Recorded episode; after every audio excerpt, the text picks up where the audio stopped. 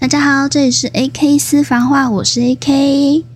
今天是二零二二年九月二十二号，现在时间是下午十二点十二分。上一次跟大家分享了我二零二二年上半年的近况，那这次想要跟大家分享我在八月份找到第一份工作的一些心得。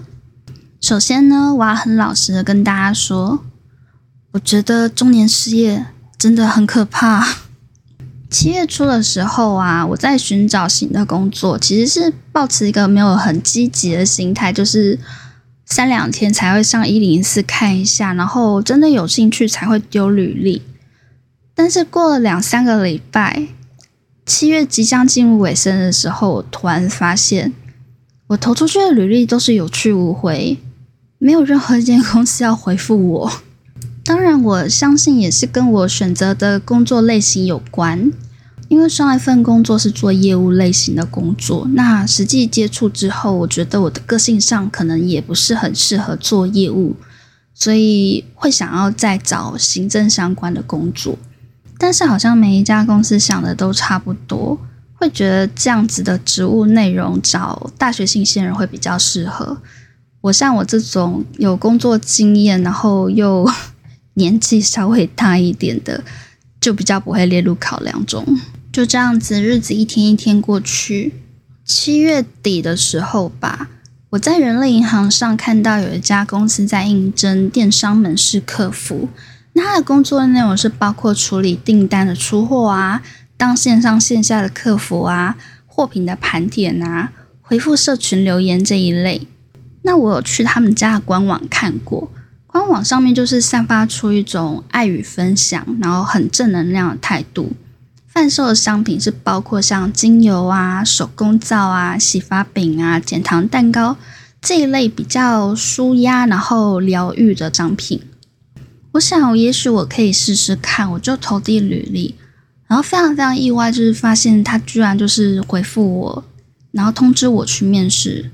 他的公司是位在民生社区一带，店面本身装潢是蛮典雅节俭，然后很适合完美去摆拍的风格。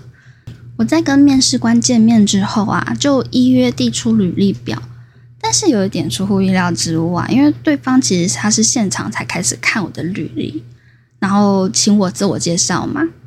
那我在进行一连串的交谈之后啊，对方就是问我说：“诶，你对薪资有什么样的想法？”当时他的职缺开出来是两万八到三万二，所以我想说，我提三万的话应该是没有问题。结果对方就是露出有一点点为难的表情，他说：“只是在店里面包货出货的话，薪资可能大概两万八左右，三万有一点，嗯，他要再跟主管谈谈。”然后他就再翻我的履历跟我说：“嗯，那你还会什么工作技能这样子？”那那天晚上我就接到录取的通知，然后说老板同意薪资三万块，跟我说就是隔天开始上班。但是我其实，在接到电话之前呢，我其实心情是有一点点抗拒。我觉得他在找人，好像有点在乱枪打鸟。他没有什么特别要审核那个你的资历，他就只是把应征者找来看看，然后看对方适不适合做这个工作。我自己是觉得他这样子有一点不太尊重人，但是另一方面，现实是我好不容易才找到一个面试的机会，然后也通过了。如果我拒绝，下一次什么时候才能再有工作的机会呢？那一晚我真的非常的纠结，怕自己错失一个机会，但也无法忽视心里面的疙瘩。最后我就下定决心，想说还是去试试看。假如我做真的觉得不合适，最糟糕就是做一天就走人这样子。隔天一早，我依面试官的要求九点半再报到。那这个公司当初在职缺上面是说，上班时间是早上九点钟到晚上六点钟，可以弹性半小时上下班。然后职缺上面还特别注明说，这份工作不适合会迟到缺席的人。结果当我九点半准时抵达的时候，面试官居然迟到，我真的超傻眼的。此外啊，这也是我第一次进一家公司啊，我不是先去跟老板打招呼，不是跟同事打招呼，也不是介绍工作的环境，直接就开始工作。那我的工作是先从包货开始，中间因为同事要开周会，所以我们暂停了一下。那我也利用这段空档啊，在填写那个迟到的面试官提供给我的报道资料。填完资料之后，开始看诶公司制定的相关工作规定，还有 SOP。这大概是我第一次看到有公司可以提供这么详细的 SOP。那包括从服装只能穿黑白灰三色开始啊，到门市的植物要怎么浇水照顾啊，然后老板可能他的工作习惯是怎么样啊，通通都列得清清楚楚。我真的是大开眼界。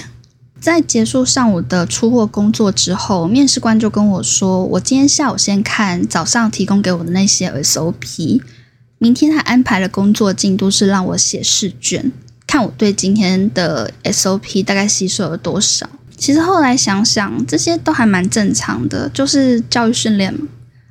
但我在那个当下，我有点错愕，我就很疑惑，这家公司没有安排人手带我熟悉工作流程，就是只是给我文件档，然后要我自己学嘛？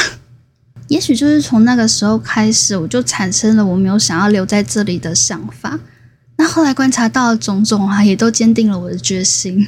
除了前面提到要熟读公司的规定和 SOP 之外啊，员工之间的气氛也让我有一点。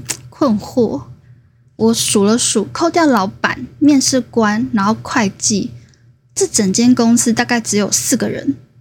我和其中一个人是待在一楼的门市出货区，其他人都是待在二楼。我到职那一天刚好是礼拜二，是他们一个礼拜固定开周会的时间，所以我就会到二楼，然后跟全部人都见到面。我是那种第一次见面我会主动打招呼的类型，尤其是你上班第一天，我一定会主动跟你说话。不过可能是因为等一下就要开周会了，他们基本上都在看自己的资料，然后没有人在理我，所以我就也只能很识趣的坐在荧幕前面，然后再看一些 SOP 跟工作规定。那我在一边看资料的时候，就会忍不住想：哇，这公司的气氛好沉重。其实到这边也都还好，直到我准备去上厕所的时候啊，我才真的开始觉得好像有哪里不对劲。这间公司是两层楼，那公司唯一的厕所是在一楼的楼梯顶端，它那个厕所是没有挂门帘，而且门一直都是敞开的状态。也就是说，我从楼梯走上去之后啊，我第一眼其实就可以看到马桶。有懂风水的人呐，应该都会晓得说，这种厕所正对楼梯的配置是不好的，你要加挂门帘之类来做个挡煞动作。我不确定说，之所以公司到处都有盆栽，是不是为了对应风水，让公司的气场比较好？但是正常来说，你一般上完厕所，你不是应该随手要把门带上吗？不要让门一直是敞开的状态。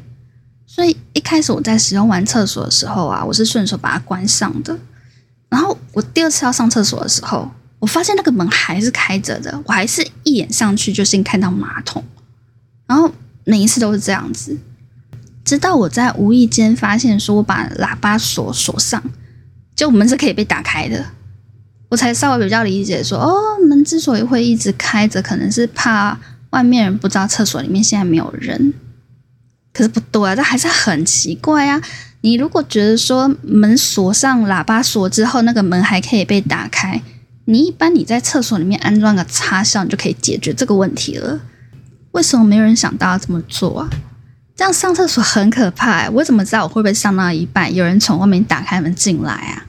而且这个厕所有一扇对着隔壁间屋的玻璃窗，它窗框的位置大概是在我的腰间上方一点点。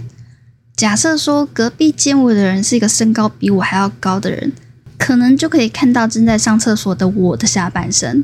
因此我在上厕所的时候，我是把窗帘拉下来的，想说这样比较不会走光嘛。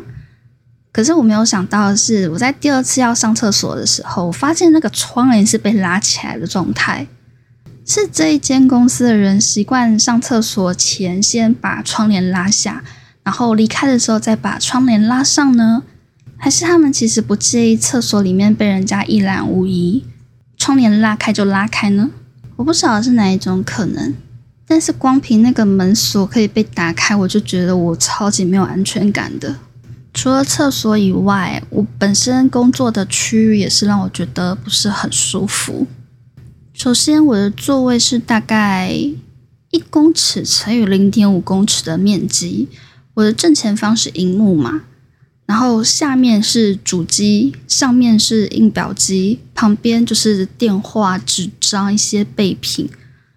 当然，我不是不能理解，可能对于门市人员来说，他不需要有很大的办公桌，也不需要很大的办公空间。但是，当你待在这么狭小的一个区域的时候，真的会觉得压迫感非常重。另外啊，因为我们公司除了门市之外啊，还有经营狗狗美容院，跟我们之间只有隔一扇墙壁。他们帮狗狗洗澡的地方就在我们工作区域的旁边，我们之间其实只隔了一扇木门，所以从隔壁开始营业之后啊，我就一直听到狗狗的悲鸣、惨叫，跟铁栅一直被康康康康康康康这样敲的声音。对我来说啦，我真的很难不分心。而除此之外，我在浏览公司规定时，也发现一些不太合理的要求。比方说，他们要在六十天前提出离职，在他们的工作规定上面也有提到说，以前的同事就是非常的贴心，提离职之后还多待一年，等找到继任者之后他才离开。我觉得如果真的有这样的事情啊，老板铁定会很高兴。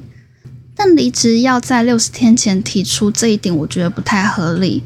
而且就现行法规来看啊。就算你工作职务做的再久，最多也只需要三十天前预告。六十天这个，我觉得是有点在凹员工哦。而另一点，我觉得有一点奇怪的是，公司要求职员每个月都要填写评核表，然后员工跟员工之间要互相评比，第一名的人会加薪。就我一整天跟同事的互动来看啦。这间公司其实不包括负责人的话，大概只有六个人。我不太确定这个公司的规定是不是认真的，还是他们只是参照其他有比较有规模的公司的做法。那最终让我下定决心要离开的啊，是我觉得人员的异动太过频繁了。因为我看得到公司历年的排班表，所以我才知道说跟我一起待在门市的那个同事。